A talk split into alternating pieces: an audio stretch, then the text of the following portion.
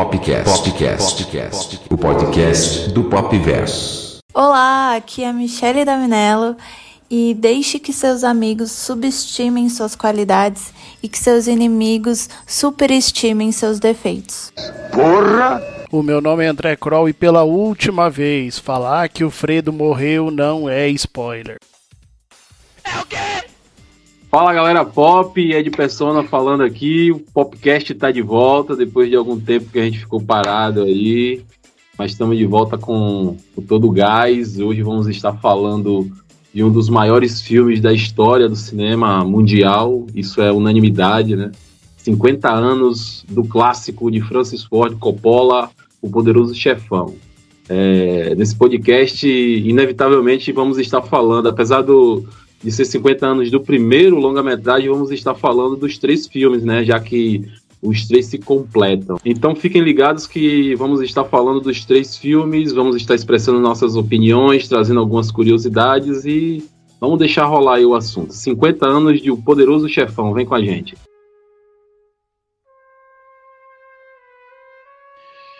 É isso aí, meu amigo Ed. O Poderoso Chefão estreou no Brasil no dia 7 de julho de 1972 com direção do Francis Ford Coppola, roteiro do mesmo, junto com o Mário Puzo, autor do livro que inspirou a obra, né? Inclusive, é talvez o grande diferencial do Poderoso Chefão seja justamente o Mário Puzo ter participado da elaboração desse roteiro aí, mas a gente vai falar mais a respeito disso daí no transcorrer do, desse nosso podcast. Ed, Michele, é o melhor filme de todos os tempos, na opinião de vocês ou não? Na do Ed eu já sei. Na do Ed eu já sei, ele vai falar que é o vento levou, porque tudo pra ele é o vento levou, e o vento levou e o vento levou. Fala pra você, Michele, deixa o Ed lá, fala você. Sim, eu acho esse filme muito importante na história do cinema. Ele é uma aula de cinema mesmo, né? E, e é engraçado porque o, o, filme não ia ser assim. Porque o, o Mário Puzo, ele estava escrevendo, ele escreveu esse livro porque ele ele estava tava fazendo vários livros que foram um fracasso, então ele fez um livro e falou: "Não, esse livro é só para ganhar dinheiro". E fez sucesso, ele conseguiu realmente com essa proposta. E aí ele foi convidado para fazer o, o, o, roteiro desse filme. Só que ele estava fazendo com uma certa má vontade, assim. E e aí o Coppola entrou no meio, muito que ele estava seguindo o, as ordens da produção, assim, que, que pediu para reduzir os custos. E então é, ele começou a focar mais em, em muita morte e sexo, essas coisas, ia ficar muito resumido, assim. E aí o Coppola, ele insistiu, ele que era inexperiente, e então, e ele queria muito se provar também, né? Porque ele era um novo diretor. E, e aí foi muito legal, porque ele conseguiu fazer um, um ótimo filme. Foi muito criativo, muito simbólico e muito importante, né? Para a história do cinema. Ah, sem dúvida. É, apesar de não ser o meu filme favorito, é como o André falou, né? O que o Vento Levou é o meu filme favorito da vida, para mim é o maior filme de todos os tempos, mas hoje vamos estar falando de Poderoso Chefão, que igualmente também é um grande filme, né? É, como Michele falou, é um, uma aula de cinema, né? E interessante que eu já vou aproveitando o, a fala de Michele aí para falar que de início o Poderoso Chefão praticamente saiu totalmente dos planos, tanto da Paramount, né, como dos próprios é, da produção executiva e tal, que tudo que foi estabelecido para para ser feito no filme não deu certo, né? Elenco que não ia ser nenhum do, do, do, elenco que foi escolhido, o próprio Coppola veio por uma necessidade, né? Ele é, ele era formado já em, em, cinema, já era um cara diferente de outros de outros diretores que pegam pegavam trabalhos na época e, e executavam. O Coppola era um pouco mais mais chato, digamos assim, né? Mais exigente, era um cara mais artístico, já era formado, já tinha entendimento sobre, sobre cinema. E ele meio que ficou com o pé atrás, né, de estar tá fazendo um, um, filme assim comercial, né? Queria uma coisa mais artística. E meio que eu até falei em uma, em uma outra ocasião que o, o universo conspirou para que surgisse essa obra-prima, né? É de, por exemplo, Robert Redford não, não, não ser o Michael Corleone, ou Sérgio Leone não ter aceitado, que foi a primeira opção da Paramount. Então, meio que o universo conspira para que todas as peças se encaixem, né? Elenco, direção, é, o próprio Mário Puzo, que o André falou, que trabalhou na, na, no roteiro ali com Coppola, eu acho que isso foi essencial também. Então, o universo conspira para que surja essa, essa obra-prima, né? Não, pois é, e é interessante, né? É bem interessante, porque você vê, a gente teve muita gente, muitos nomes de respeito na época, até o Robert De Niro, no início, já tinha, tinha feito teste também para o papel de Vitor Corleone, é. o Alain Delon fez teste, imagina o Alain Delon de, de Vitor Corleone, eu, eu, não consigo imaginar, eu não, eu não, consigo imaginar uma coisa dessa, mas enfim, né? E, cara, então, assim, não é o meu filme preferido de todos os tempos. Meu filme preferido de todos os tempos é o Mágico de Oz. Olha só, hein, Ed, eu que não gosto de musical, eu amo o Mágico de Oz. Mágico é, de Oz é Mágico de Oz é incrível. Assim, né? Aquele, me identifico muito com o Leão Covarde, inclusive. É, mas, não, mas não vamos tocar nesse assunto, não. E Ed, uma pergunta, cara. Você que é um, um apaixonado aí por, por Poderoso Chefão, você nunca leu o livro, né? Você já discutiu assim com alguém, você, Ed, Michele, vocês já discutiram alguém com alguém assim que tenha lido o livro para saber das semelhanças e das diferenças que foi da adaptação do livro pro, pro filme? Não, eu não. Eu nunca vi. Eu, eu só sei, eu só sei que ele escreveu mesmo para um foco em ganhar dinheiro mesmo e, e acabou dando certo. Mas eu nunca, nunca certo. fiz. É. Sim, até porque o Marcos ele tem muito, o ele tem muito respeito pela obra do Poderoso Chefão, mas não é um escritor de renome, né? É, ele já tinha, é. ele já tinha escrito vários outros livros e nenhum, nenhum tinha chamado atenção, nenhum. Então ele foi, foi tipo, chega, vou fazer um só pra, pra isso mesmo. E, e, e, e deu super certo, gente. Qual é a chance, Nossa, né? Deus. Qual é a chance? Deu super certo. Eu, eu também nunca conheci, assim, é, alguém Conhecer, até eu conheci, a gente falou um em off aqui, mas assim, a gente eu nunca tive a oportunidade de conversar sobre. Mas pelo que eu leio, é, e é uma coisa bastante interessante, é que o, o Poderoso Chefão ele consegue ele consegue unir esses três públicos, que é o público da literatura, a crítica e o grande público. É, é, unanimidade, né? O público, o grande público gosta do filme, a crítica gosta do filme, e, e a galera que geralmente da, da da literatura geralmente não gosta né, das adaptações. Né? Nesse caso aqui, acho que é uma das raras exceções que o, o público diz que o, o, filme é melhor do que o livro, né? Então, eu nunca tive a oportunidade de conversar e debater sobre isso, mas em todos os artigos, é, vídeos que eu vejo falando sobre esse comparativo, né, meio que quase unânime o, o, o, o, público gostar mais do filme do que o livro. Então, você vê a, a, grandiosidade, né, a qualidade do filme, quando esses três, esses três públicos meio que, que entram em um consenso, que geralmente quando a crítica gosta, o público não gosta, ou vice-versa, né? Então, é interessante isso.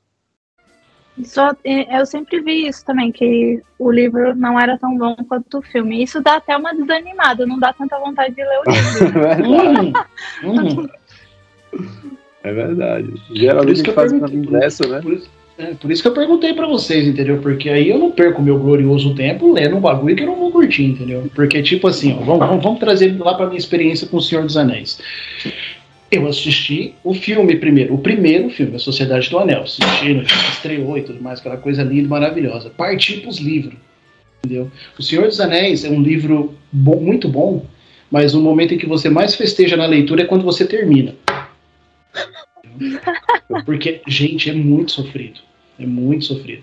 O Tolkien, ele detalha a flor que nasce no alto da campina verde do condado. Aí ele vai contar qual é a altura da grama que cobre a campina, com quantas pétalas aquela flor amarela tem, quantas vezes que a abelha vai lá polinizar a flor. Você não aguenta, velho.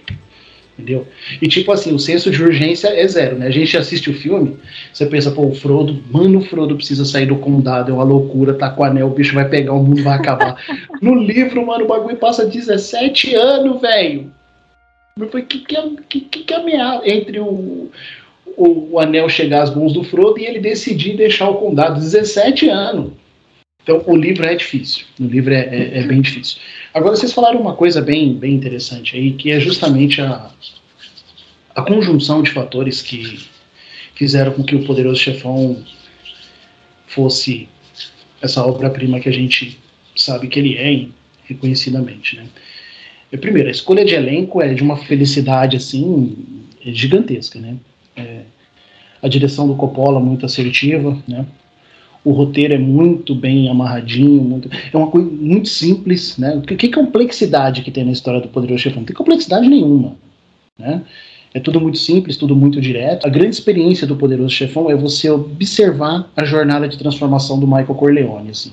Entendeu? Então, você quer entender uma jornada de transformação bem feita, você assiste os três filmes e vocês vão entender o que, que é isso daí a partir de, do início do Michael Corleone até quando ele morre lá no final, né?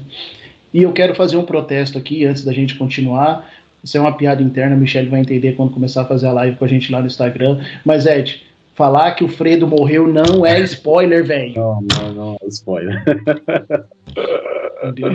Não é spoiler. Então, é, você falou sobre a simplicidade, né? Então, é, eu acho que essa simplicidade está na, na, estrutura, né? No, no, no, modo de exibir assim a história, mas ela é uma história muito profunda, né? E, é, e uma das coisas que eu mais que eu mais prezo num, num filme, principalmente num filme como esse, é a construção de personagens, né? E no Poderoso, no Poderoso Chefão, os personagens são muito, mas muito bem construídos mesmo. Né? À toa que os, os filmes são um pouco mais longos né, do que o convencional, e é justamente para isso, para aqueles personagens serem construídos, para que a gente se importe, para que a gente se identifique. Eu costumo dizer que os personagens do Poderoso Chefão são tão bem construídos que a gente é capaz de, de de falar tudo que um, que um personagem faria ou não faria em uma determinada situação, né? Por exemplo, eu sempre gosto de perguntar: você acha que se Dom ou Vitor não tivesse morrido, ele mataria o Fredo? E aí você sabe que ele não mataria, por quê? Porque o personagem dele é, é muito bem construído. Você sabe que se o Sony assumisse a família, não ia demorar muito e ele ia acabar com tudo, porque você sabe que a personalidade do Sony é diferente mesmo modo, o Fredo, se assumisse também a família, você sabe que não ia dar certo, porque o Fredo é muito ingênuo. E tá aí, é, não é spoiler, né, que o Fredo morreu, e aí eu vou, já vou deixar bem claro aqui também que eu nunca perdoei o Michael por ele ter feito aquilo com o Fredo. Eu não faria no lugar dele. Dom não faria no lugar dele. Eu acredito que nem Sony faria isso, né? Então, é, é, essa construção de, de personagem é muito interessante e dá muita profundidade à história cada filme, cada atitude. É, não sei, não sei se, se é com vocês assim, mas é, vamos, por exemplo, o final do terceiro filme me corta o coração, mesmo sabendo que Michael foi cruel, que foi um cara sem escrúpulos, que fez muita coisa ruim, mas todo o processo que a gente passou, né, com ele ali desde o início, vendo o Michael bonzinho, é, bem intencionado, cheio de amor, né, puro, se transformar naquele cara ali, a gente vê ele se degradando, né? É, é, terrível. E aí chega naquele final ali, ele acabar naquela situação, sozinho, somente com as lembranças, com culpa, muita culpa, e morrer sozinho daquele jeito ali, caído no, no chão, sujo, velho, o cachorro lambendo ele. Nossa, isso é, é terrível. Isso mexe bastante comigo. Não só, não só esse, é, é só um exemplo de como o, os personagens são desenvolvidos e de, de, como você se identifica tanto com eles a ponto de estar tá gerando em vocês é, é, e na gente essa, essas emoções. Então pode até parecer simples, né, uma estrutura, mas a profundidade da história dos personagens é gigantesca. I work my whole life. I don't apologize to take care of my family. And I refused to be a fool. Dancing on the string, held by all those big shots. E logo no primeiro filme, aquela cena do casamento já mostra como cada, cada personagem é, né? Uhum. Ele, você consegue sacar é. as características de cada personagem só naquela cena. É, é, uma, é uma, uma ótima apresentação do filme. você vê o Michael, ele tá afastado junto com a. Uhum. Com a... Kay. Nossa, meu Deus, não. Que isso? Me deu um branco agora. Tá afastado lá com a roupinha dele. Ela também, toda uma roupa vermelha, né? Uhum. E, e aí o, o- você já vê as características. O, o Vitor já tá lá já atendendo, né? Já tá lá. Os pedidos, é, o Sony e a Bonnie, todas as. Todas as é muito boa aquela cena. É, e é uma cena longa, né, Michelle? É uma, uma cena bem longa e. e- É, exatamente. É E bem vo- e você não- é, você não, não cansa, você fica ali, pô, é como se você tivesse realmente ali naquela festa, né? Tem muita coisa legal ali, a, a cena é, é, E bem iluminado, assim, né? Bem Aham. claro, muito é- alegre, muito é feliz. muito alegre, é, exatamente. E aí depois. É uma, mistura, é uma brincadeira com, a, com as cores, né, os tons aí nessa cena, porque, é, como você falou, Dom Vitor ele tá atendendo lá na, na, na sala dele e tudo é muito escuro, muito sombrio, né? Sim, Você tá se sempre. É pra, parte- é- é- eu acho que a intenção é essa mesmo, de parecer Isso. que é é um mistério, além do mistério, né? De, de ser um, é uma coisa obscura, né? Aquilo, Obscura, aquilo é. que eles fazem, né? Aham. E eu acho que o que chama muita atenção dos filmes, dos três filmes, é a, é a parte técnica, né? A fotografia, o cinis, né? Que ele coloca em cada cena, né? Igual eu comentei agora, que eles estavam afastados já, porque ele não fazia parte daquilo, né? Naquela cena. Uhum. E aí tem as, a- as cenas da morte é muito criativas, não é, não é, uma, não é cenas que a gente é acostumado a ver, né? Ah, é sempre umas mortes muito diferentes, né? O, o Coppola foi muito criativo né, nessas, nessas escolhas que ele fez. E, e a, a parte técnica foi impecável, principalmente fotografia, que teve essa, essa essa preocupação muito é, muito com a, com a iluminação, né? Ele soube trabalhar bem as Uhum. E sensacional. eu, eu só enchi elogios, eu Uhum. acho muito bom o Poderoso Chefão. Essa cena do casamento que vocês citaram, ela é de uma beleza, assim, né? E eu, eu primeiro porque assim, quem já teve, eu, eu já tive, né? Eu tenho parentes italianos e tal. Quem já teve a oportunidade de ir numa festa assim de italianos, assim, sabe que é mais é, que é, que é aquela bagunça, aquela loucura mesmo, entendeu?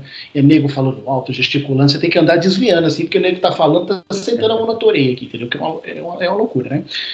E ao mesmo tempo você tem algum, algumas poucas linhas de diálogo que entregam tudo o que você precisa saber a respeito dos personagens, né? Como vocês falaram, vocês entendem que o Michael é um cara que está fugindo daquela tradição da família dele de estar tá ligado ao crime, de ser uma família mafiosa e tudo mais. Ele mesmo fala para quem, né? Ela é a minha família, não sou eu, né?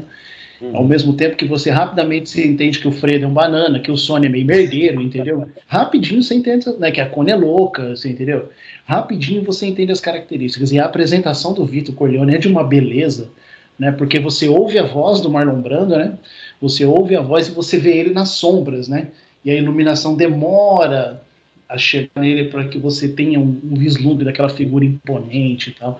E aí tem aquela cena do gato que a galera comenta aí nas curiosidades, que diz que foi uma cena totalmente improvisada, que o gatinho estava passando lá pelo estúdio, ele pegou o gato, começa a alisar. Quando você, começa, você vai assistir o filme, você percebe que o gato tá meio desconfortável lá, né? o gatinho tá olhando cara aqui. Mas é, é, realmente uma coisa assim é impressionante, né? Então a escolha de elenco desse filme é, é muito, muito, muito boa, né? E e o desenrolar da trama, até hoje eu sempre me perguntei, sabe? Como é que um filme que tem uma narrativa lenta, porque vocês vão concordar comigo que é lenta, é. né? Muito atenta aos detalhes, inclusive eu acho que a beleza desse filme está justamente na sutileza dos detalhes, entendeu? Consegue ser tão apaixonante assim, tão sedutora, porque para quem gosta de cinema é impossível você começar a assistir o Poderoso Chefão e não ir até o final. Eu já perdi as contas na minha vida de quantas vezes eu sentei na frente da minha televisão e assisti os três filmes assim, em sequência do outro, entendeu? Eu vejo todo ano. Todo ano eu tenho de ver. Eu faço isso com os Senhor dos Anéis.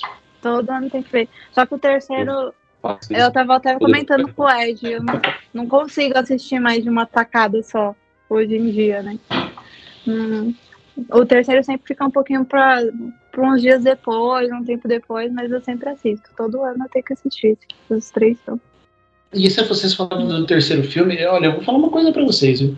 O Ed que me convenceu do contrário, mas eu sempre achei o terceiro filme muito ruim. Entendeu? Nossa! Hoje eu não acho ruim. Hoje eu não acho ruim. Eu acho diferente. Ele é diferente, você percebe uma diferença de, de produção, assim, você percebe. Mas assim, eu acho que ele prende você do mesmo jeito. Sim. Eu acho que ele. Muito por conta do histórico também dos dois anteriores, né? É, você consegue ficar ligado à história, assim. Mas assim, é, é assim, se for parar para ver, é um pouco o início já do filme já é um pouco conveniente, assim, o filho o filho segue os mesmos passos que ele, não quer saber, e aí aparece o, o sobrinho, e aí assim, acaba ficando um pouquinho conveniente, fica aparecendo as coisas na hora que precisa aparecer, né? Não, não, eu não acho que tem uma, uma construção igual aos outros filmes, mas ainda assim eu considero ele um filme muito bom. Ah, eu, eu vou perder a amizade com você. É, realmente.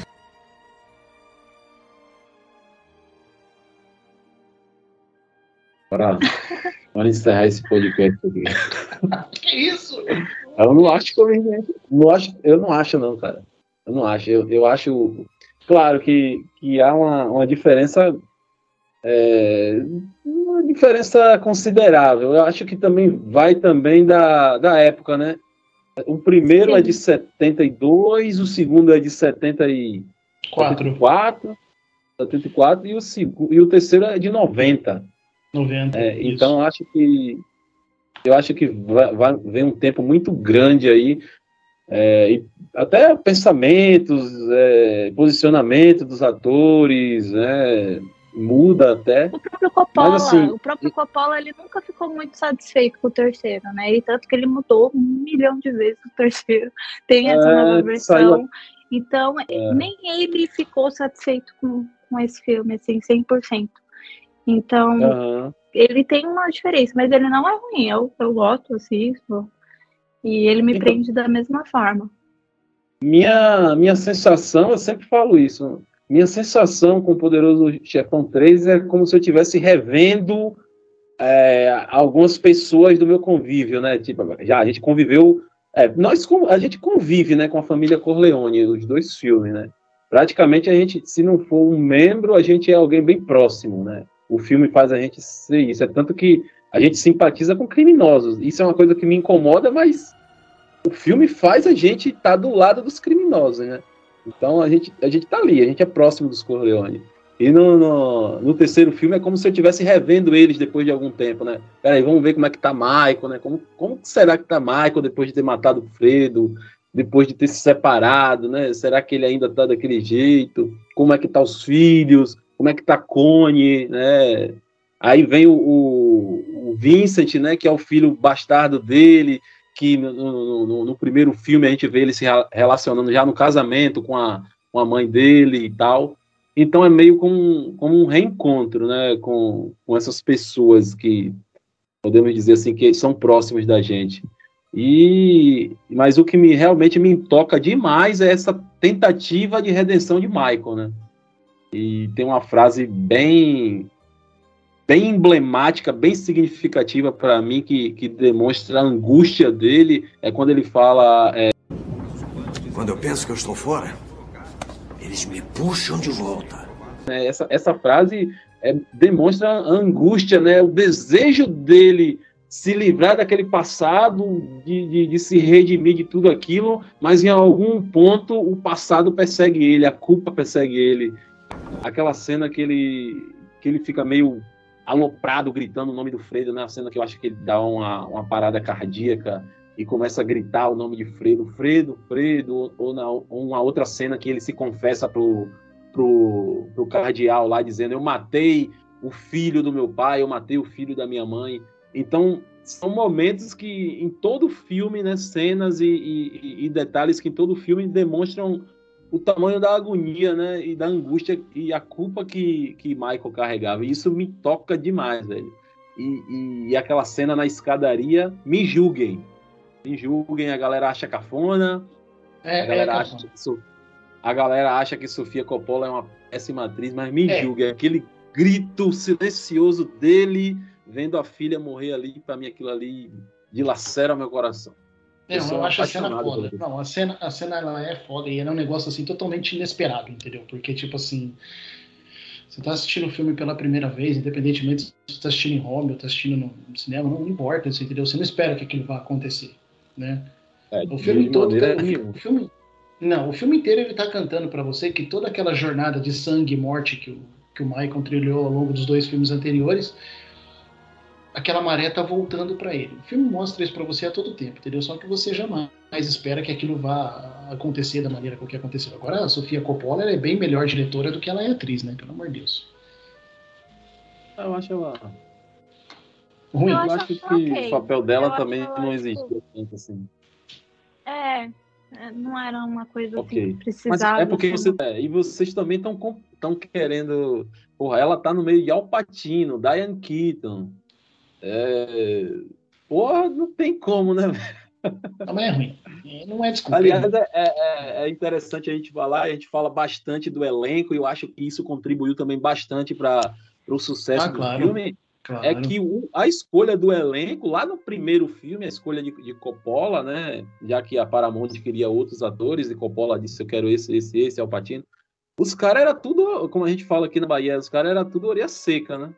Alpatino não era. Alpatino não era ninguém, De Niro que fez o, o teste. Não, não, me lembro, acho que. é, já tinha.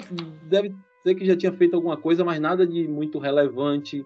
Robert Duval também não tinha feito nada, talvez algum, alguns filmes, mas também nada de muito relevante. A grande estrela mesmo do, do, do Poderoso Chefão era o Marlon Brando, né? Que André até, até falou da cena do início ali, que a luz demora a chegar para ele, até porque quem ia aparecer ali pá, era o Marlon Brando, né? E o cara, o cara era fora de série.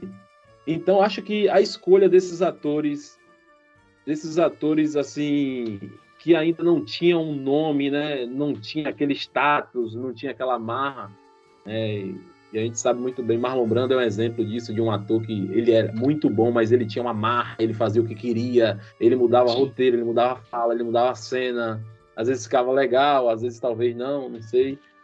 Mas assim, eu acho que o elenco extremamente talentoso por não ter sido é, atores de renome, eu acho que contribuiu bastante, porque se fosse atores como eles queriam, Robert Redford, é, sei lá, tinha uma infinidade de, de atores que até agora me, me passou aqui, me fugiu o nome, né? Tinha um monte, era um, um monte de atores consagrados, eu acho que não sairia do jeito que saiu.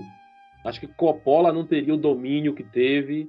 É, o Marlon Brando é uma, uma curiosidade. Marlon Brando ele teve de assinar um documento lá como ele ia ficar comportado no filme, né? porque a Paramount já sabia do, do, do, do histórico Da fama dele, do bonito, então, né? é, você vai vir, mas assim aqui, você não vai fazer isso, não vai fazer aquilo e tal. Então acho que isso contribuiu bastante. Não, não só, não só a, presença do Marlon Brando, mas assim, a assertividade na escolha do elenco é um negócio, assim, como eu falei no começo, é uma coisa assim, incrível, né? Porque todo mundo entregou e entregou com louvores, né? E são personagens, além de muito bem desenvolvidos, são personagens muito interessantes, né? Então, a gente tem o Tom Hager lá, o personagem do Robert Duval, que é o cara que é o, é o centro lógico de razão daquela família, né? O conselheiro daquela família. É o cara que traz a, a luz da, da, da razão, da sanidade, né? Enquanto o Fredo quer se esconder e o Sony quer matar todo mundo, é ele que vem, né? é. ele que vem com um meio termo, com a conversa, com, né? Tanto que depois, quando o Michael assume os negócios da família, ele passa a ser o, o grande braço direito do Michael até determinado ponto, né? Até determinado ponto. Né? É. Mas o é um personagem muito bom, muito interessante. Entendeu? E fica marcado por aquela sequência da cena do cavalo, né? Que é uma coisa que assim também a gente nunca mais vai ver no cinema, né? Entendeu? Porque os caras usaram uma cabeça de cavalo de verdade naquela cena. né? É. Próximo às locações ali tinha uma. Se é hoje em dia, isso aí ia dar um. A gente fala um, rebol... um BO dos grandes. Né? Um reboliço, rapaz, porque o. A gente pensa, olha, vamos.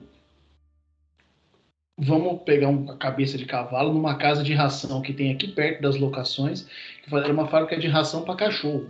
O que, que uma cabeça de cavalo estava fazendo numa casa de ração para cachorro, eu não tenho a menor ideia, né?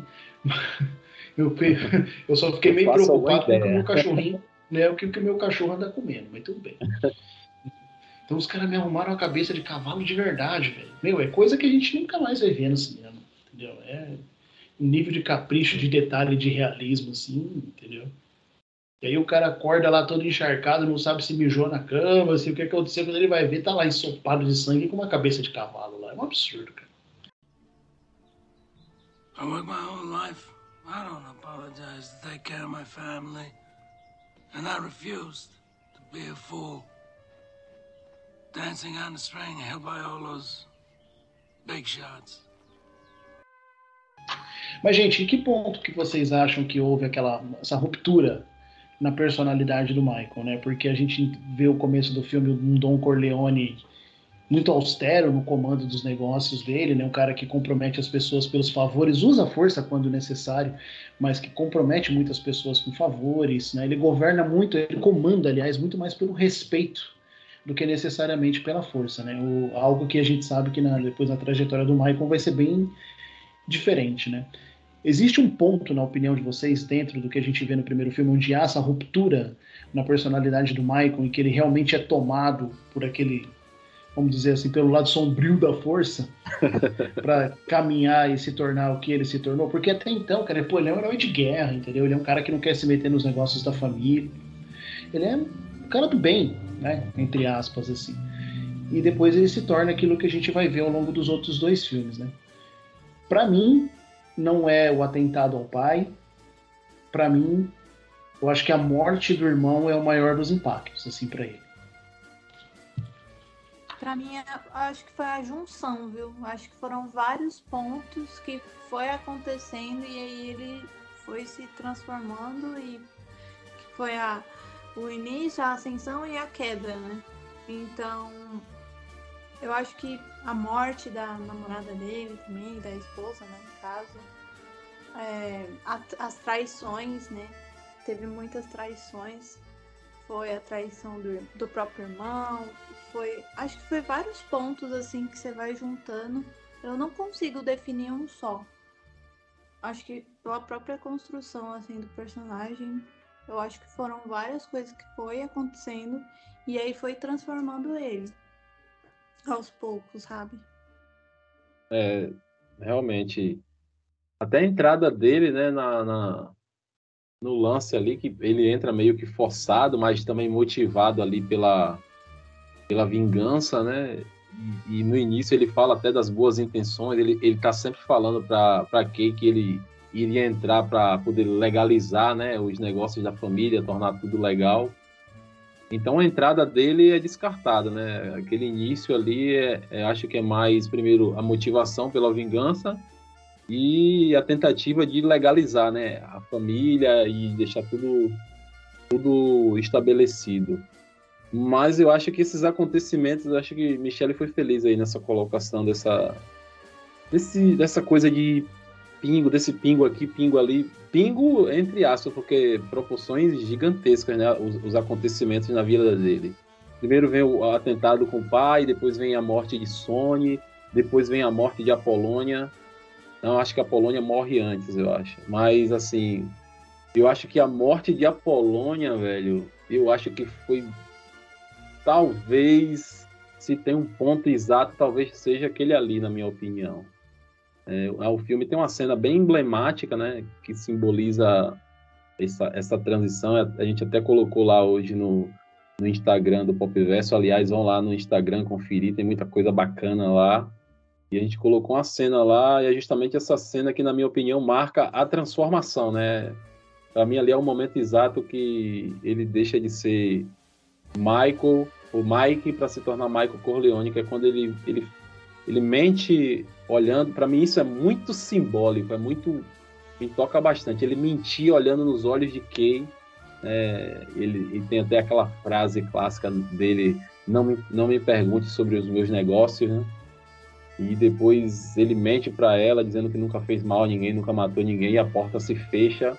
Ali para mim é o, digamos assim, é, é, a última pá de terra assim, na, na transformação dele. Mas sem dúvida nenhuma, é, é como o Michele falou, é uma, uma série de coisas que vai acontecendo, né? Mas se for para estabelecer um momento exato que começa ali, o ponto de ruptura para mim é, é, ali na morte de Apolônia. É porque foi o, o único momento que ele se mostrou genuinamente vulnerável, né? É. Depois ele cria um muro, uma barreira e, Exatamente. e aí não se demonstra mais. Tanto que tem, tem, tem uma cena que a Kay fala, eu te amo, e aí ele tá perto dos, dos, dos, dos, dos outros rapazes, e ele fala, e, e, ele fala, eu sei, e que ele não quer é. demonstrar de jeito nenhum nenhum tipo de fraqueza. Ele vira uma, um homem de pedra. né? Ou tenta, né, pelo menos. E, aí, e é interessante que isso aí, é, na verdade, é o ponto. Ele não queria demonstrar fraqueza, mas na verdade é o que é o ponto de, de desequilíbrio entre ele e o Vitor, né? Que a gente sempre fala, essa questão familiar. E Vitor, desde o início, principalmente na parte 2 que a gente vê, né, a trajetória inicial de Vitor Corleone, ele, desde o início até a sua morte, ele, ele segue, ele tem um código de honra que é praticamente inviolável, e ele tem a família como o principal bem dele. Tudo que ele faz é pro bem da família, tanto que ele recusa... O Toreto, o Toreto deve ser, então, fã do Vitor. Pois é, é, e ele até recusa né, negócios muito lucrativos, que é o caso ali das drogas, né, justamente por, por ele saber que aquilo ia comprometer não só a família dele, como outras famílias. Então, a família está em primeiro lugar na vida de Vitor Corleone o tempo todo. Já Michael, ele, ele meio que. Meio não, ele abandona né, a família de verdade, porque ele começa a tratar a Kay muito mal, né? a ponto dela engravidar. Isso é pesado, isso é forte, dela engravidar o terceiro filho e ela abortar, porque ela não queria que nascesse um filho, mais um filho de Michael, mais um Corleone, de tamanha monstruosidade que ele se tornou. É, então, e foi mais vê... uma traição, mais uma. Mais, mais uma.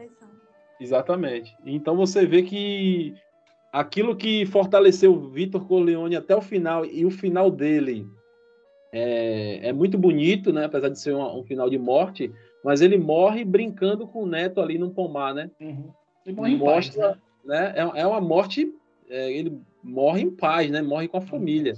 Ao con contraste completo de Michael, que morre sozinho, porque nessa trajetória dele ele abriu mão da família e que a gente sabe, até no crime, a família é essencial. É, já dizia o Torito. Mas, o, na verdade, assim, né? A gente. Quando a gente olha para trás e vê tudo o que aconteceu com o Michael, né?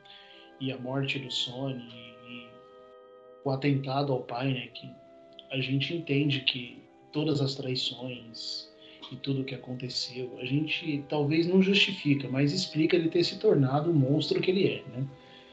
E aí depois, como a gente falou agora há pouco, aí depois a gente chega no final do filme e a gente vê a morte da filha dele, né? Aí a gente entende que toda essa jornada de sangue voltou para ele. Eu também até hoje, olha, já tô com você nessa daí. Até hoje eu não engulo a história do Fredo, viu, mano? O cara é. mandar matar o irmão. Tá certo que o Fredo fez lambança, né? Mas, velho, Fredo era um banana, tio. Entendeu? Era muito Quem ingênuo, né? Pois é, né? Fredo se é, tomasse uma pe... tom... Essa história foi a ruptura da gente com o Michael. Sim. É, sim. sim. Acho que até ninguém então, é. é. até então, né, você tava, tudo você estava relevando, né? Tudo você estava ajustando uma justificativa. Ah, pô, o cara tornou o que se tornou porque mataram o irmão, entendeu? Quase mataram o pai, ele passou por isso, passou por aquilo. Na verdade, a gente não está enxergando que desde o primeiro filme o cara já havia se transformado, né? Uhum. Enquanto, ele, tá, enquanto ele tá batizando o filho, tá acontecendo um massacre nas, nas outras famílias da máfia, entendeu? Então ele tá ali batizando o filho enquanto os caras estão matando geral. Aliás, todo filme tem uma grande matança, inclusive, né? Uhum, é meio é. que uma é meio que, um, que uma particularidade assim, né? E aí quando a gente olha e entende o que que ele se tornou, eu acho, eu concordo com vocês. Eu acho que a, o ponto de quebra, assim, onde a gente abandona o Michael é quando ele dá a ordem para executar o Fredo, né? Porque aí é sacanagem. E assim, quando eu assisti a primeira vez o Poderoso Chefão, eu não acreditei que ele ia fazer aquilo, velho. Eu também não, cara. As cenas, as cenas dele com o Fredo depois disso aí são, são cenas muito legais, assim, mas muito tristes também. A, a, cena do beijo é uma cena emblemática, é uma cena Uhum. muito, muito massa, né? Quando ele, ele beija o Fredo e diz, eu sei que foi você. E, e a partir daquele momento, a gente vai percebendo o Coppola é incrível nessa construção de personagem. A partir daquele momento, o Fredo desaba, velho. Ele se desarma todo. Ele, é, n- num- numas cenas sequência, na sequência, ele fala para Michael que ele, ele não, não teve intenção de, de, de- de trair, ele só queria reconhecimento, né? Porque de qualquer forma, depois do Sony, era ele que, que teria de, de, de assumir a família, né? Na, na, na teoria. Então ele só queria reconhecimento, ele era um cara ingênuo, ele queria um pouco de poder, ele queria ter essa sensação do poder da família Corleone, mas ele era incapaz. E, e, e na cena do velório, e aí ele, nessa mesma cena, e depois que Fredo fala, Fredo chora, eu sofro com ele ali naquela cena, eu sou muito emotivo, o cinema mexe muito comigo. E eu sofro com Fredo naquela cena ali. Ele se abrir pro, pro Michael ali, é, Michael fala: Você não é mais meu irmão, eu não quero te ver nunca mais. Me avise quando você for na casa dos nossos pais, para eu não ir. Né? Então ele, ele meio que acaba com, a, com o Fredo. Daquele, daquele ponto em diante, Fredo, Fredo se, desarma completamente. No- E no enterro da, da, da, da mãe, que é o, o, o momento que ele diz pro, pro um dos capatazes dele lá, ele vai ficar vivo até, minha, até enquanto minha mãe estiver viva, né? E no velório, Cone pede desesperada: Michael, perdoe o Fredo. Ele tá sofrendo muito. Véi, isso aí corta o coração da gente que, que tá acompanhando o tempo todo aquilo ali. Perdoe o Michael, é, perdoe o Fredo, ele tá sofrendo muito. E ele vai lá dar aquele abraço como se fosse uma despedida. E depois acontece o que aconteceu. Eu, eu nunca perdoei ele. velho. Nunca vou perdoar Michael Corleone por isso.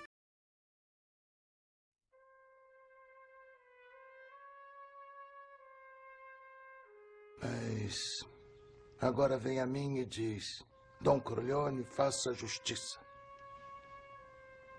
Mas você não pede com respeito. Não oferece amizade. Nem pensa em me chamar de padrinho. Em vez disso, vem à minha casa, no casamento da minha filha, e me pede para matar por dinheiro. A gente simpatiza com os criminosos e, ao mesmo tempo, ele dá uma lição de valores com família, de honra. É muito bizarro isso, né? É verdade. Para pra refletir sobre isso. Não, Ed, concordo contigo, cara. É um. É imperdoável, né? O cara matar o irmão nas circunstâncias em que foi é imperdoável, né? Na verdade, assim, é... como você mesmo falou, o Fredo já estava destruído por dentro, entendeu? O Fredo estava desarmado, né? Já tava morto. Não precisava, né? Não, Não. precisava ter executado o irmão nas. entendeu? E aí eu acho que marca a, a grande derrocada assim, do personagem, né? Porque aí né, mar- marca o ápice da paranoia em que a gente vê ele se se envolver no segundo filme, porque tudo é conspiração, tudo, todo mundo tá- e todos estão contra ele na visão dele, né? E aí eu- essa ordem para matar o Fredo, aí eu acho que é o grande, né? Como a Michelle falou, é a, a nossa separação com o personagem, entendeu? E aí é o grande trauma na vida É. dele, né? Porque ele ele nunca mais vai se perdoar por conta disso e talvez ele passe o terceiro filme é uma ele tentando negociar legalizar os negócios da família, instituição de caridade, tentar fazer Uhum. negócio com o Banco do Vaticano, entendeu? Tudo, na verdade, é uma forma de buscar uma redenção que a gente sabe que nunca viria, entendeu? Então, é um, um grande personagem. Assim. Uns tempos atrás eu participei de uma de um bate-papo com uma galera aí, né? E aí tinha um abençoado ali, extremamente fanático por Star Wars, mais do que eu, viu, Ed? Mais do que eu. Entendeu? É difícil Pois é. imaginar uma coisa dessa, né?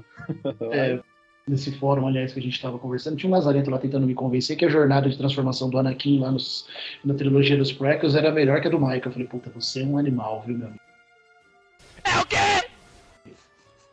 Você é uma topeira. Você, se você tomar uma pedrada no peito, você vai olhar pra trás pra ver quem jogou, velho. Porque, eu mano, gosto, eu gosto pra caramba da, da, da- daquela, daquele arco dele, mas pelo amor de Deus, não. Tem Né, não se comparação. compara. Dona Kim, Sim, eu gosto. Eu acho. podia ser melhor, né? Eu sendo fã, reconheço que não tem comparação. Podia ser melhor, né? Não precisava colocar ele criancinha lá, fazendo um monte de lambança lá no primeiro episódio, né? Podia pegar ele já, Não, Na Lucas adolescência, né? perdeu a mão. E, entendeu? e Podia ter economizado no Jar Jar Binks, não precisava de Jar Jar Binks, né? Podia ter sido melhor. Não é ruim, mas podia ter sido melhor. né. Mas vamos voltar para Poder Ah. Alguns personagens do, da Prequels até que é legal, mas. mas Não, eu até gosto. Realmente pegou, pecou bastante coisa. Não, eu até Você gosta gosto. de Jar Binks, Mich- Michele? Olha, então.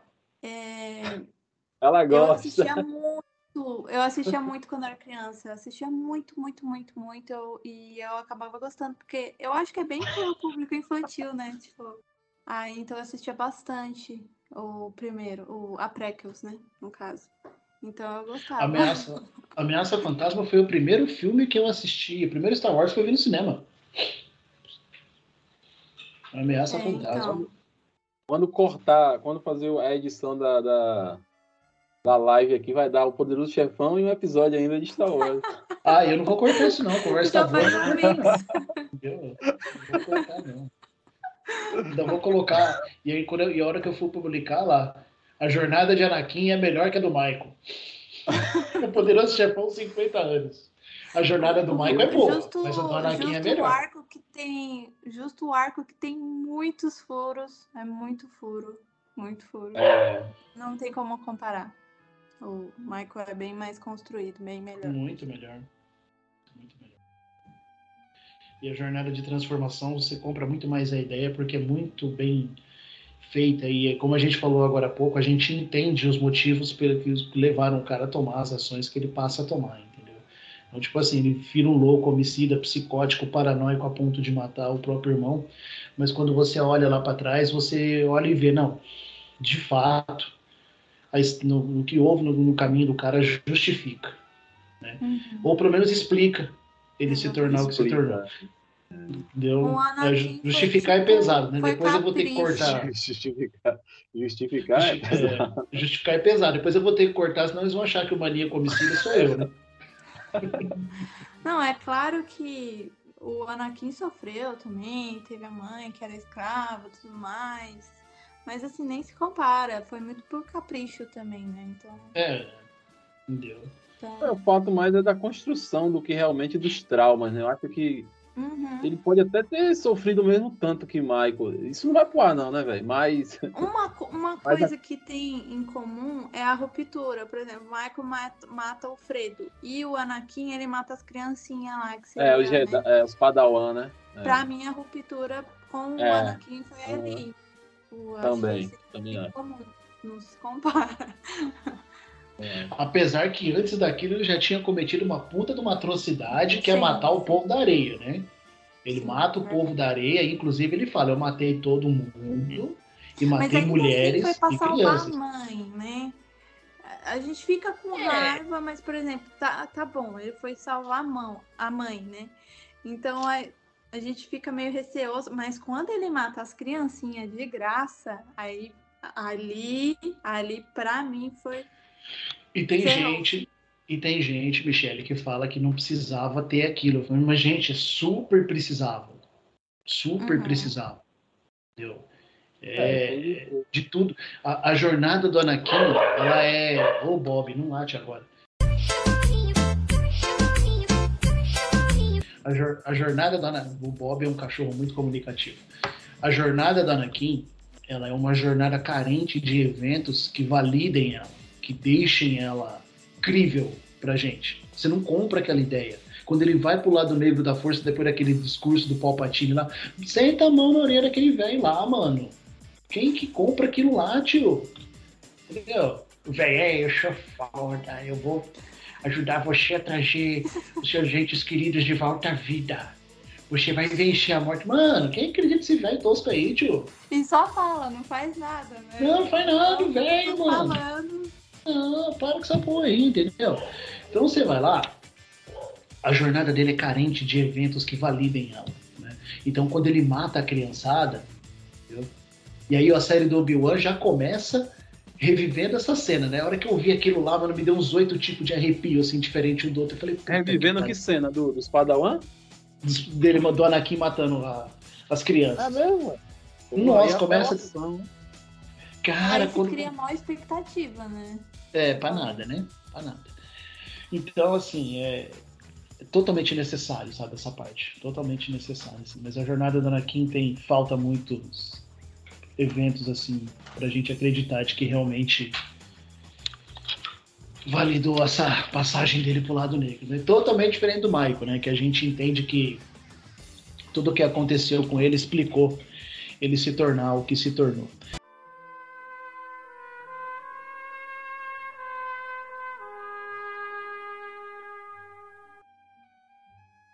Aí a gente chega no terceiro filme, né? Ele com essa busca louca por redenção dele aí. Essa trama desse terceiro filme, vocês não acham ela um pouco fraca? Não? Vocês acham que a gente se acostumou com dois filmes que, um, que é difícil dizer qual dos dois é melhor? Entendeu? E aí, eu, e aí vocês têm uma coisa engraçada, né? Que vocês acham aí o segundo melhor do que o primeiro. E é muito difícil a gente ter uma continuação no cinema onde o segundo filme é melhor do que o primeiro, né? É bem difícil. Pra mim aconteceu com De Volta para o Futuro e. Você acha o dois melhor que o Exterminador- um? E o Exterminador do Futuro também. Ah, não, É, Exterminador do. Futuro eu concordo com você. né? O 2 é incrível, né? Pra mim é o melhor filme de ação de todos os tempos. Bate pau a pau ali com Mad Max ali, Estrada da Fúria, mas é o melhor filme de ação de todos os tempos. É, eu gosto também bastante. Entendeu? É muito difícil ter um, um dois. Mas o um é muito bom também. É, Mas o eu sou Império Contra-Ataque é melhor também que o Uma Nova Esperança. Né? Uhum. É, verdade. De repente não é Então, tão difícil é, assim. falando do, do terceiro filme, assim, velho, é que a gente tava. é, primeiro, o primeiro filme marca a entrada dele, o segundo é, é o desenvolvimento dele ali dentro da máfia, e o A terceiro ele meio que já consolidação, né? É, é, o terceiro ele já tá meio que a, pelo menos ele tenta ficar à margem daquilo tudo. Então não tem aquela mesma intensidade. É como eu falei, é somente um drama do, da culpa que ele carrega, né? Eu acho que o, o terceiro filme, eu até acho que que o Andy Garcia se destaca até quer dizer, guardado as devidas proporções, o personagem dele se, se destaca bem mais. Eu gosto pra caramba do Vincent Corleone, né? Porque ele, ele tem ele tem todas as características das personalidades do, do próprio Vitor e do, e do, e do Sony né, e, do, e do Michael. Né? Ele, ele é aquele. Talvez. Eu gosto de imaginar o filme depois que ele termina. Talvez Vincent tenha, tenha conseguido equilibrar novamente a família, porque eu meio que vejo ele um cara sensato. Né? Ele tem a paixão eh, do, do, do Vitor, o, o cuidado pela família, né? É, ele tem ele tem a personalidade do Sony, né? Aquela coisa, é, tem até um jeito que ele morde a mão assim, igual o Sony. Eu acho esse de- esses detalhes assim bem legais. Ele tem aquela impulsividade do Sony, ele tem aquela é, aquele aquela frieza de Michael em alguns momentos, entendeu? Então, acho que o terceiro filme meio que que se destaca assim nessa questão de, de, de intensidade mais o, o Vincent do que o próprio Michael, né? Então você está acompanhando essa, essa trajetória, esse arco é meio que um desfecho, né? Talvez é, é aquilo que você falou, né? Tem- a gente tenha ficado mal acostumado, a gente, quem acha o terceiro ruim, tenha, tenha ficado mal acostumado com o segundo, mas eu meio que, que entendo qual é a proposta ali, só é mesmo ali estabelecer o drama e dar um final para Michael, né?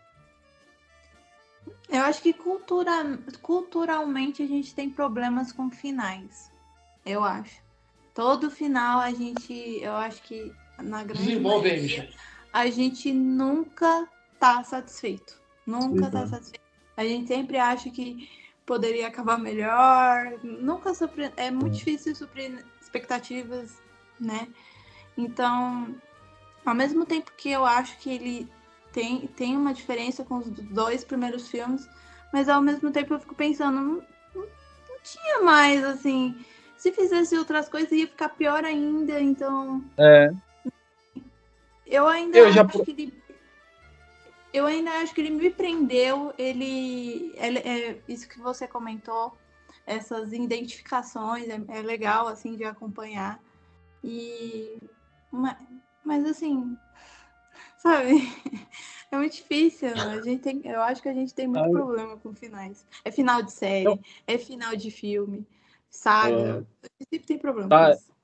você agora falou uma coisa, eu fiquei curioso e eu pergunto para os dois aí. Vocês acham que teria um final melhor para um desfecho melhor, pelo menos para Michael, né? Assim, uma redenção, ele ele voltando para Kay, ficando com os filhos. cê- Vocês acham que seria legal? Eu eu já vou responder que eu, eu acho que não. Eu acho que aquele final acho que ali é não. perfeito. Ia ficar muito forçado. No tanto que no início do filme ele tenta uma, uma, Uma aproximação. uma né? aproximação com a, Ka- com a Kay. Com a Kay. com a Kay. Isso, com a Kay. E, e, e é em vão. Realmente não fazia sentido. Eu, eu no lugar dela também. Né? É que pare- me, me parece que só sobra uma, uma admiração mesmo por, por ele ser pai dos filhos dela, mas Não, ela não, não tem, amava pra mais mim ele, não não. tem nem admiração, ela tem, tem Pra mágoa. mim também tal. não, ela tem pavor do cara, velho. é pavor, ela se distancia, ela, né? É. Então, eu acho que é, eu acho que não te- iria ser muito forçado se tivesse uma redenção muito felizes para sempre, sabe? Nossa, seria horrível. Ia ser Ah, não, pior pô, aí invalidar, ia invalidar tudo que a gente viu nos dois filmes Exatamente. anteriores, né? Porque, é, como eu falei, eu acho uma história simples, né? É muito bem feita, muito bem desenvolvida, com personagens muito bem construídos, mas você não tem uma complexidade no entendimento da trama. Pelo menos ao meu ver, entendeu? Mas se tem uma coisa que desde o início é estabelecido, é o peso das consequências das ações Uhum. né? Então, o, o Dom Corleone sofre um atentado porque ele se nega a entrar no mercado de drogas e deixar que a droga entre ali naquela área de atuação dele, você entendeu? O Sony também provou, o Sony foi de uma imbecilidade tamanha, né? Mas enfim, sofre também por conta das consequências dele, enfim, tudo, tudo, tudo, tudo tem, tem as ações têm consequências e essas consequências têm um peso, né? O, o que move o, o que move o terceiro filme é essa busca de redenção do Michael, totalmente atormentado pelo trauma de ter mandado matar o irmão, né? E em contrapartida as ações do personagem do, do Andy Garcia, né? Que eu ainda acho meio exagerado, né? Você aqui apedrejado, eu acho ele meio over demais, mas tudo bem, passa, Ah, né? Eu acho ele meio over demais com aquele cabelinho dele lá com banha de porco no cabelo. Ah, mas não, tudo tá. bem. O cara é massa, velho. É, massa. parece, um- parece o Tony Ramos, né, o Andy Garcia. Mas, Ei, agora- mas fala aí, fala aí tá aquela aqui, cena. né? Mas não fala sabe se é o urso ou se é o Andy Garcia, mas tudo bem. É verdade, gente. Meu Deus. Mas fala aí, aquela cena é, antes da, da cena final que ele morre lá na Sicília sozinho, aquela cena dele dançando com as três mulheres da vida dele é belíssima, não, não fala a Não, é verdade. bonito. Não, é bonito. Linda demais, velho. Então a gente não. É, porque quando a gente gente, não podia mais ser- velho. Dizem que quando a gente vai ficando. Desculpa, te cortei. Imagina, pode falar, pode falar. Imagina, os damas primeiro. Não, é que dizem que quando a gente vai ficando mais velha, a gente passa por esse período de reflexão, e aí a gente Uhum. acertar com quem não se acertou. E esse filme parece muito isso, sabe? Essa. Uhum. Que ele passou por esse processo e aí ele tá tentando consertar as coisas, mas já tá no final, já. já. E, e isso é- e era. é interessante, Esperou uma vida Interessante. passar. interessante que eu imagino que como as- essa cena é um pouco antes dele morrer e ele tá sentado ali meio que sonolento, alguma coisa do tipo, me parece que seria a última lembrança dele antes de morrer. Então você vê de tudo o que ele viveu na vida, ele, ele, ele guarda aquelas três aquelas três lembranças como as últimas dele, né? Talvez até uma forma mais apesar do, do- de todo o contexto horrível ali dele estar morrendo sozinho, talvez um, um pouco de, de, de, de, de beleza ali, né? Ah, o cara pelo menos ele morreu pensando nessa nesse momento, nesses momentos bons que ele viveu, né? É um alíviozinho pra gente, traz um alíviozinho, pelo menos para mim. E é uma morte, uma morte terrível, né? Porque você morre atormentado pelos fantasmas do seu passado, pela dor de perder um, uma filha que nem dimensiona o tamanho da dor que é isso daí, entendeu? E, e sozinho, né? E sozinho. Uhum. Tem uma cena no, no, no, segundo filme que eu, que eu lamento pra caramba, velho. Talvez seria uma, um momento em que, que, que ele, Michael, é, teria uma oportunidade de, de, de, se restabelecer. É quando Kay vai visitar os filhos, né? E Anthony, né? O, filho, o mais velho. O mais velho é o Anthony, é, isso. Anthony. E aí ela se agacha assim na hora de ir embora. A, a Connie fala Michael chegou, Michael chegou, e aí ela se levanta apressada e aí se agacha de frente ao filho e pede um beijo a ele. E quando ela pede o um beijo, Michael surge, aquela cena é uma cena muito, muito forte. Michael surge e o silêncio toma conta, né? Todo mundo fica em silêncio e Connie, ela já tá do lado de fora da porta, mas a porta tá aberta. E quando Michael surge, ela, ela se levanta e olha profundamente no olho dele e ele também olha para ela e ele vem se aproximando dela, e aí você pensa, poxa, talvez agora ele vá se reconciliar, ou falar, ou fazer alguma coisa que, que pelo menos é, seja um ponto de partida para uma reconciliação. E ele vai se aproximando dela, olhando no olho dela e segura na porta, empurra, fecha a porta na cara dela. E aí, nossa, isso destroça a gente, porque talvez foi a última oportunidade que ele teve de de não terminar daquele jeito, e mesmo assim ele estava o coração muito turvado, né? Muito consumido pelo, pelo ódio, pela, sei lá, por todo tipo de sentimento ruim que ele carregava ali. E é incrível como esse filme, esse filme fica melhor cada vez que a gente assiste, né? Porque, volto a dizer, a beleza dele está na minúcia desses detalhes aí. Entendeu? Está em você observar comportamentos dos personagens, a maneira com que eles são construídos. Né? A Michelle citou aí mais cedo aí qualidade da fotografia, né? que é belíssima, lindíssima, detalhada. É um filme realmente que estabeleceu, colocou o Coppola em outra prateleira, né? Colocou, depois disso daí, aí o cara foi fazer Apocalipse Now, puta filme, inclusive, né? Com o Marlon é. Brando também, né? É um filme que demorou 300 anos para ficar pronto, é. custou horrores, Esse... mas é um baita filme. Ele passou perrengue, né, com o Marlon Brando aí. Passou perrengue. Né? O Marlon Brando era meio xarope, né? Meio doido. Né? O cara ganha o Oscar, manda uma Índia lá no lugar receber, entendeu? Ah, eu acho ele escroto aí, pra caramba. Mas... Eu, eu, detesto aquele bicho. Eu odeio, eu odeio Marlon Brando. Eu só suporto ele nesse filme mesmo, porque realmente ele tá muito bom, mas Tirando isso, não... ele como pessoa, assim, ele. Uhum. Então, ele manda uma Índia, luta por uma causa, e aí, por exemplo, mulheres, ele não tinha essa. Sabe assim, ele tá perdido no personagem dele, entendeu? Bem isso. No personagem, então. Ele queria ser bonzinho em uma causa, mas na outra ele tava pouco se, se importando. Uhum. Então eu não. Não gosto dele. Pois é, eu acho que você e a torcida do Flamengo, porque ele não é um cara muito adorado, não, né? Mas enfim. Né? E ganhou o Oscar, né? E teve talvez uma das atuações mais emblemáticas da história do cinema, né?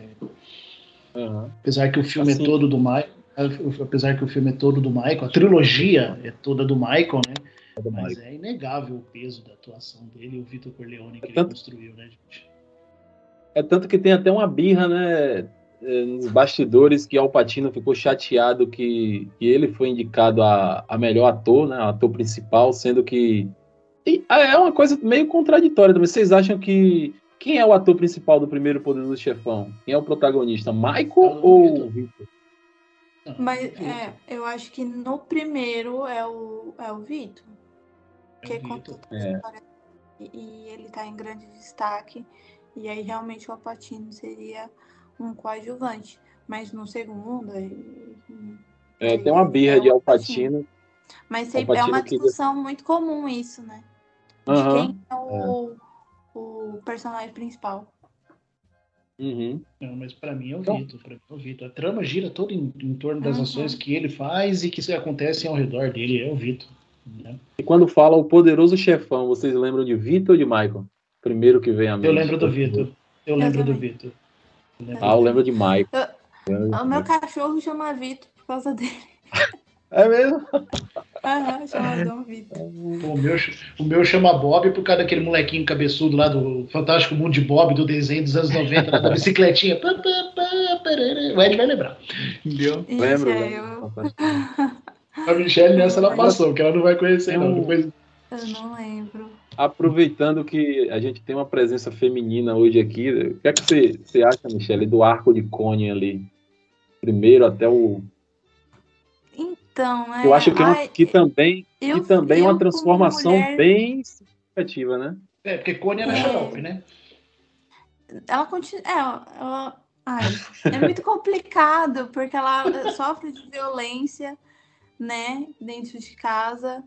E aí depois ela fica triste porque mataram ele. E aí, nossa, pra mim isso é muito conflitante, né? Mas é, era muito comum na época. Então. Ah, é muito complicado falar da Connie pra mim. Ela Mas realmente, ela passa por uma transformação e. e parece três ela personagens fica diferentes, contra né? a família e ela fica a favor da família. E aí é. é, é- disse tudo, ela é meio xarope. É No Mas. terceiro filme, no terceiro filme eu acho ela sinistra. Tem, tem, tem até uma fala que Michael diz assim: vocês deveriam ter medo é da Connie, não de mim. Porque É ela verdade, é verdade. Ela, ela, tanto que ela incentiva, tipo, e defende, né, o, o Vicent. Não, ele tinha que matar mesmo. E eu fico, gente, como assim? É. Então, teve um amadurecimento que ela era, né? Ela, ela, ela era bem, como é que fala? É, parecia até um- é mimada, né? Ela era tipo, mimada, é mimada. É. ela tem umas ações assim bem de mimadinha e tal. Então, e aí tem essa transformação assim, mas é meio complicado falar da Connie porque realmente, mas eram outros tempos, seriam outros tempos, né? Uhum. Então, é, com, é, É. comum até hoje, imagina naquela época, mas aí Verdade. quando a gente, mesmo assim, quando a gente assiste, e- eu sinto sempre impacto com isso. sempre, Uhum. mesmo a, dif- a diferença de época e tudo mais, eu sempre sinto Não, eu impacto. entendo. Você vê que o próprio, o próprio Carlo, né, que é o marido, que se torna marido dela, é meio que escolhido por, por Sony, né? Sony que apresenta e meio que, sei lá, sentencia ela a casar com ele, né? Tanto E ele pau que, que- ele dá na que- e- ele que quer tirar também, né? Porque ele viu Aham. que, né? É, Então, aquela surra que ele toma ali, eu gostei, viu? É, eu gostei também, Nossa, nossa, era eu, o que a gente eu, fazer. Sony eu é- gosto de é- Sony pra caramba. Eu gosto eu de gosto Sony. também, eu gosto. Sônia é merdeiro, mas eu gosto dele. Gosto. É, eu gosto, Gosto dele. Ele de Sony. tentando. É muito bonito isso, né? Ele tentando defender a irmã e tudo mais. Aham, É, mais até que os outros irmãos, não que os outros irmãos Exatamente, não se importou, mas ele exatamente. foi de forma. Eu acho que por isso ele tinha uma responsabilidade, ele que apresentou, entendeu? Então, foi de forma exacerbada, né? Todas as ações dele são. Então, mas é, ele- bonito ao mesmo tempo. E o Robert De Niro como Dom Victor Corleone, né? É, Primeiro que é uma coisa que a gente não falou aqui, que o segundo filme ele caminha por duas linhas narrativas bem distintas, né? Uma no passado, com a chegada do Dom Victor nos Estados Unidos e né, a gente acompanha parte da jornada dele de construção do, do império que ele fez e a trajetória do Michael, que a gente já falou bastante aqui, né? Mas o que, que vocês acharam do Robert De Niro? Pra mim, ele tá muito bem. Eu, eu amo o Robert De Niro e o Al Pacino. Pra mim, eles são impecáveis nos papéis. Tem gente que costuma discutir carreira, nas né? rodas. Hum? Eles estavam em, ele- eles estavam ah, eles estavam em início de carreira, né? Então Mas ali foi você já via que o, que o talento saltava os olhos, né? Assim, uma coisa. né?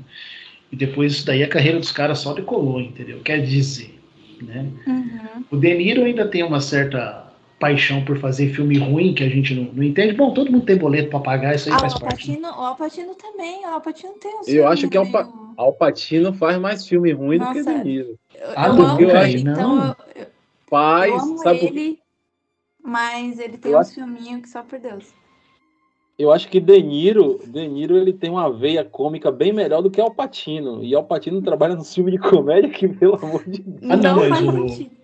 Mas o Alpatino De tem que fazer filme de zumbi, de morto-vivo, esses bagulho, entendeu? Não tem veia cômica nenhuma, velho. É. É, Ele é mais pra papel sério mesmo, tipo É. um de cão. Ou ele sendo delegado, é delegado não, agente, né, de FBI. Ele muito esse perfil mesmo. Vocês acham que vocês Ah, acham que na carreira do Alpatino, vocês acham que na carreira do Alpatino esse papel como Michael Corleone foi o grande papel da vida dele? Foi. Eu acho que sim. É. Eu É, acho pra mim que foi sim. também. Ele tem É, grandes filmes, Pra mas mim, esse eu acho aí. que foi esse e, e ainda e também um, um dia de cão também acho que marcou bastante também. Mas nem se compara ao Poderoso Chefão. Aham. E falando de De Niro, né, que dispensa comentário, é, é interessante, curioso, né, que tanto ele como Marlon Brando ganham, ganham um Oscar interpretando o mesmo personagem. Acho que Mesmo. isso, O personagem.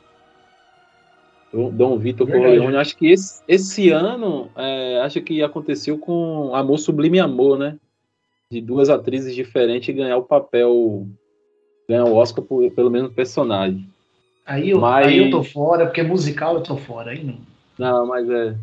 Mas tem uma- umas cenas, meu amigo. Por exemplo, aquela cena que, que De Niro volta lá na Sicília para vingar a morte do, do pai, né, da mãe, com eu esqueci, Don Tito, né? Don Tito. Tom Tito. E que ele dá aquela lapada na barriga daquele cara. Meu Deus do céu, que cena é aquela, meu amigo? É, e De Niro é demais, velho. De Niro é demais. O diálogo dele, se aproxime que eu não tô ouvindo, você é filho de quem? É. Muito Nossa, bom. a, vin- Muito bom. a vingança é um prato que se come frio, viu? realmente. E E o, vagarosamente. quanto, e o quanto ele é paciente para construir Aham. tudo aquilo que ele construiu. E o Uhum. personagem e o Robert De Niro, ele, ele passa muito isso, né? Essa paciência, essa, essa manha, que Sim, ele sim, tinha, sim. essa lábia que ele tinha com as pessoas. É muito legal. De Niro é um grande ator. De Niro é um grande Muito, ator. muito, muito. E aí o Poderoso Chefão ficou como referência, como base, como pai de tudo que a gente viu de produções que envolvem máfia dali pra frente, né? Tudo que a gente viu que é muito bom que envolve máfia, nossa, os Sopranos tem referência, cara, que série incrível. E como tem referência de, de Poderoso Chefão lá, Os Intocáveis do Brian de Palma lá, que eu também acho um filme incrível, entendeu? Né? E que É. tem o De Niro fazendo o Al Capone, né? Que tem o De Niro Al fazendo Al Capone. Entendeu? É- Acho que o Poderoso Chefão é, é- é- isso isso mostra o quão grandioso é o filme, porque o filme ficou marcado a trilogia, o filme é, é- é bastante premiado, os personagens ficaram marcados para sempre. É um filme que está completando 50 anos e que a gente está sempre falando. Olha quantos filmes de máfia veio, quantos outros filmes produzidos até pelos mesmos é, diretor ou pelos mesmos atores. Vem filme, vai filme, e a gente sempre tá falando do Poderoso Chefão, né? E vem a trilha sonora, que ficou marcada pra caramba. Frases, né? Mantenha os seus amigos próximos e seu- e seus inimigos mais próximos perto ainda. Vou te Uhum. fazer uma proposta irrecusável, né? É. É, então, é, é- vai de frases a cenas referenciadas, trilha sonora, personagem. Então, o filme é, é completo, é uma, realmente uma obra-prima, né? Tá no topo das listas aí de todo mundo, sem dúvida. Eu até tive hoje não chefe- conheci ninguém que. nunca- até hoje eu não conheço alguém que diga que não gosta do Poderoso Chefão. Ah, eu conheço, Pode- eu conheço, tá lá no Pop Verso, a Luciana não gosta do Poderoso Chefão. A Luciana Tô não gosta, eu conheço. Nunca, como diz um amigo, como diz, como diz um amigo meu que trabalha comigo, me amarrota porque eu tô passado. É, Rapaz, eu vou até fuxicar aqui com ela. Meu pode, pode dar uma questionada lá que o Luciano não gosta do poderoso chefão. Olha só que coisa incrível, né? Aí, tá vendo? Você conhece alguém, velho. A gente sempre, sempre, Agora sempre tem alguém. Sempre Sempre tem. alguém. Sempre tem alguém.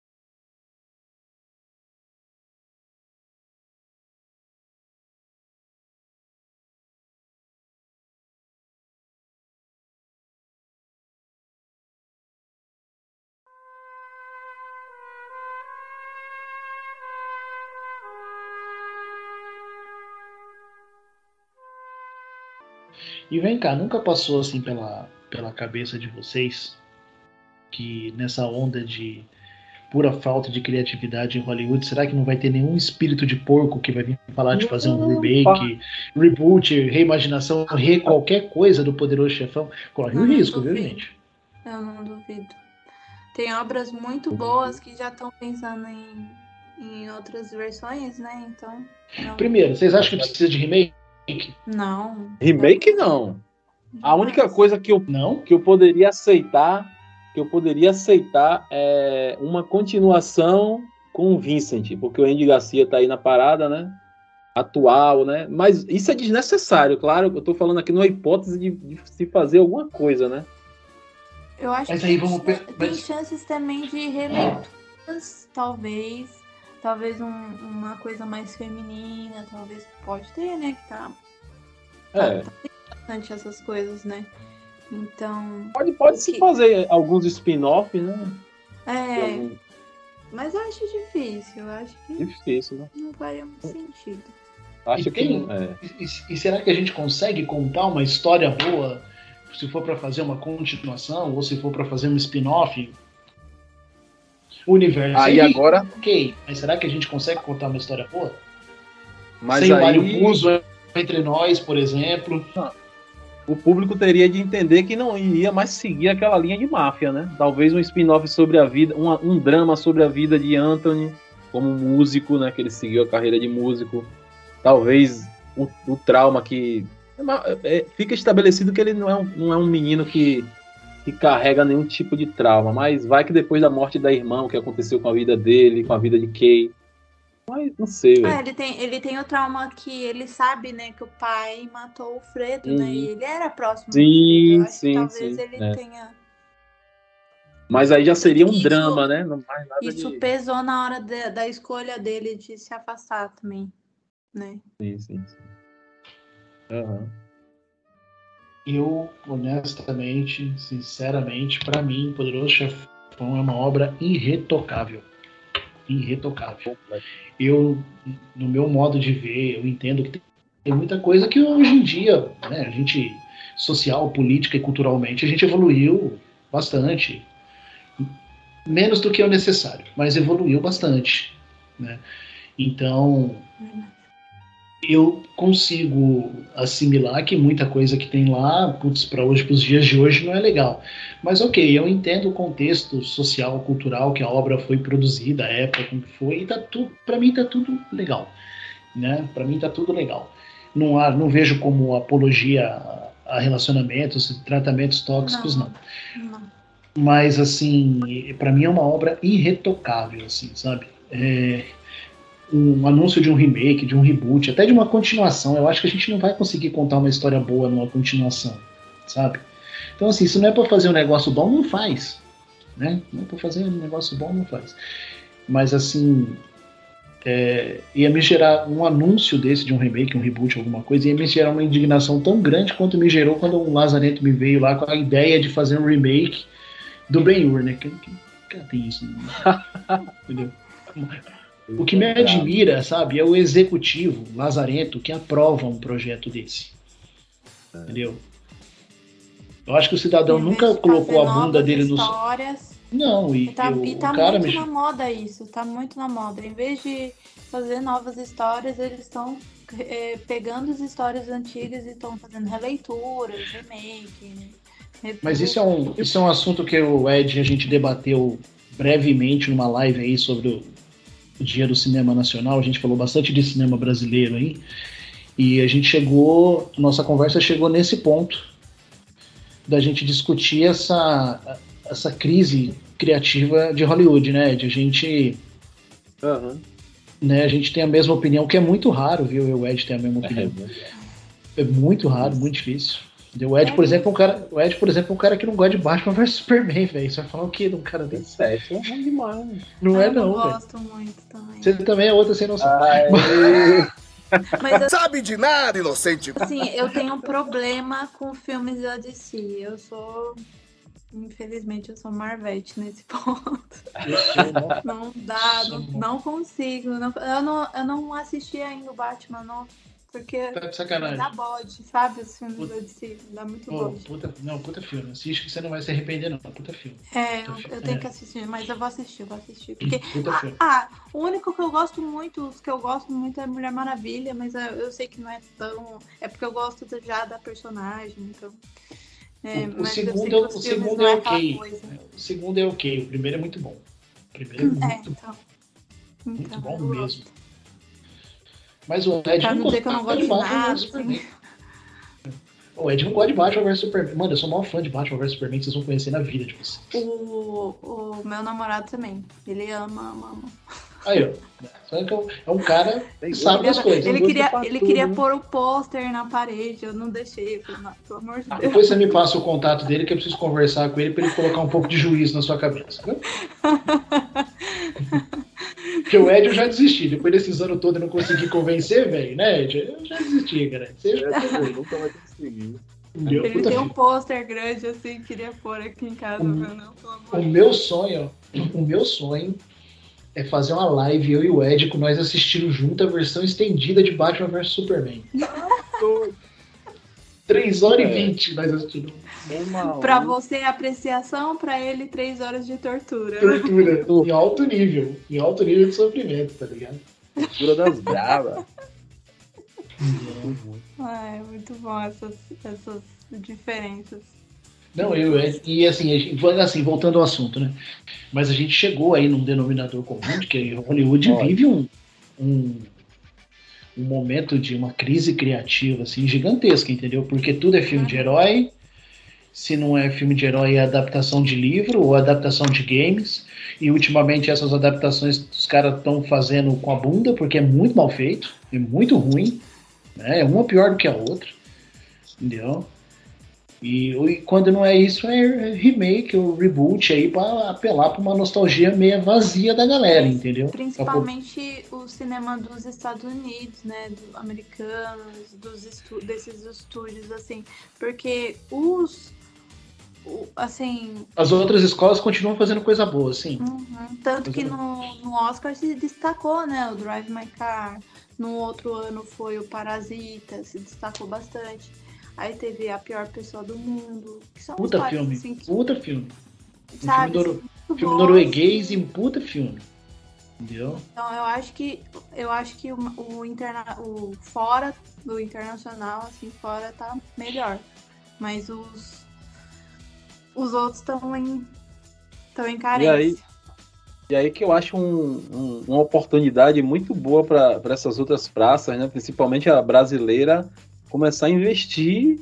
Né? E, Mas a brasileira tá pior ainda, porque a gente não tem incentivo, a gente não tem infra, É, a gente isso não é. é.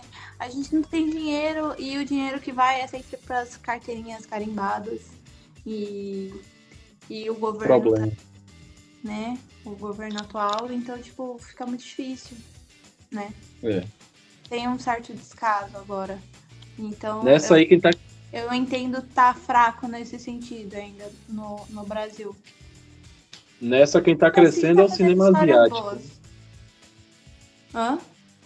Nessa quem tá crescendo é o cinema asiático, né? Cada, É. cada, cada ano. Porque eles estão super aquecidos porque veio essa onda do K-pop, né? E as bandas e, e toda a cultura deles estão muito em destaque, né? Todo mundo tá Gosta do quê? filme coreano. Hã? André é um fãzaço de filme coreano e ou de é? dorama e K-pop. Nossa senhora, corta meus pulsos, tio, pelo amor de Deus. Mas então, enta- a- eles estão muito em destaque agora. E eles realmente eles têm coisas boas, né? Então, Tem muita coisa boa. digo, principalmente no cinema, né? Hum, Aham. Parasita é um puta filme. Parasita é um puta filme. Lógico. É uma baita de uma realização, entendeu? Parasita é uma baita de uma realização. Ao mesmo tempo que. E, e veio numa hora muito boa, né? Uma Muito boa, muito propícia, né? Sensacional, sensacional. Coitado do Sam Mendes. Até hoje o Ed não engole que o Parasita ganhou em 1917, mas tudo bem. A direção, é, a direção não engoli, não. né? É, mas o Oscar Eu- é sempre. O Oscar já não é mais parâmetro de coisas boas. Ah. Eu acho que já É. foi, hoje em dia. Acho que faz muito tempo que não é, né? Depois É, que os caras Depois que os caras premiaram Moonlight, entendeu? É, tem umas coisas que é, Moonlight é bom. É razoável. bom, assim, né? Mas tinha filme melhor naquele ano, bem melhor. Na minha opinião, tinha filme bem melhor. La La Land, La La Land, Puta que que é o pariu. verdadeiro vencedor.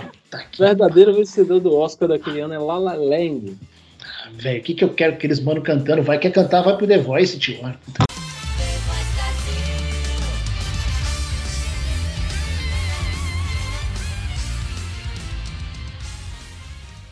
Colocamos até essa voz genérica para deixar claro. Falar que o Fredo morre não é spoiler.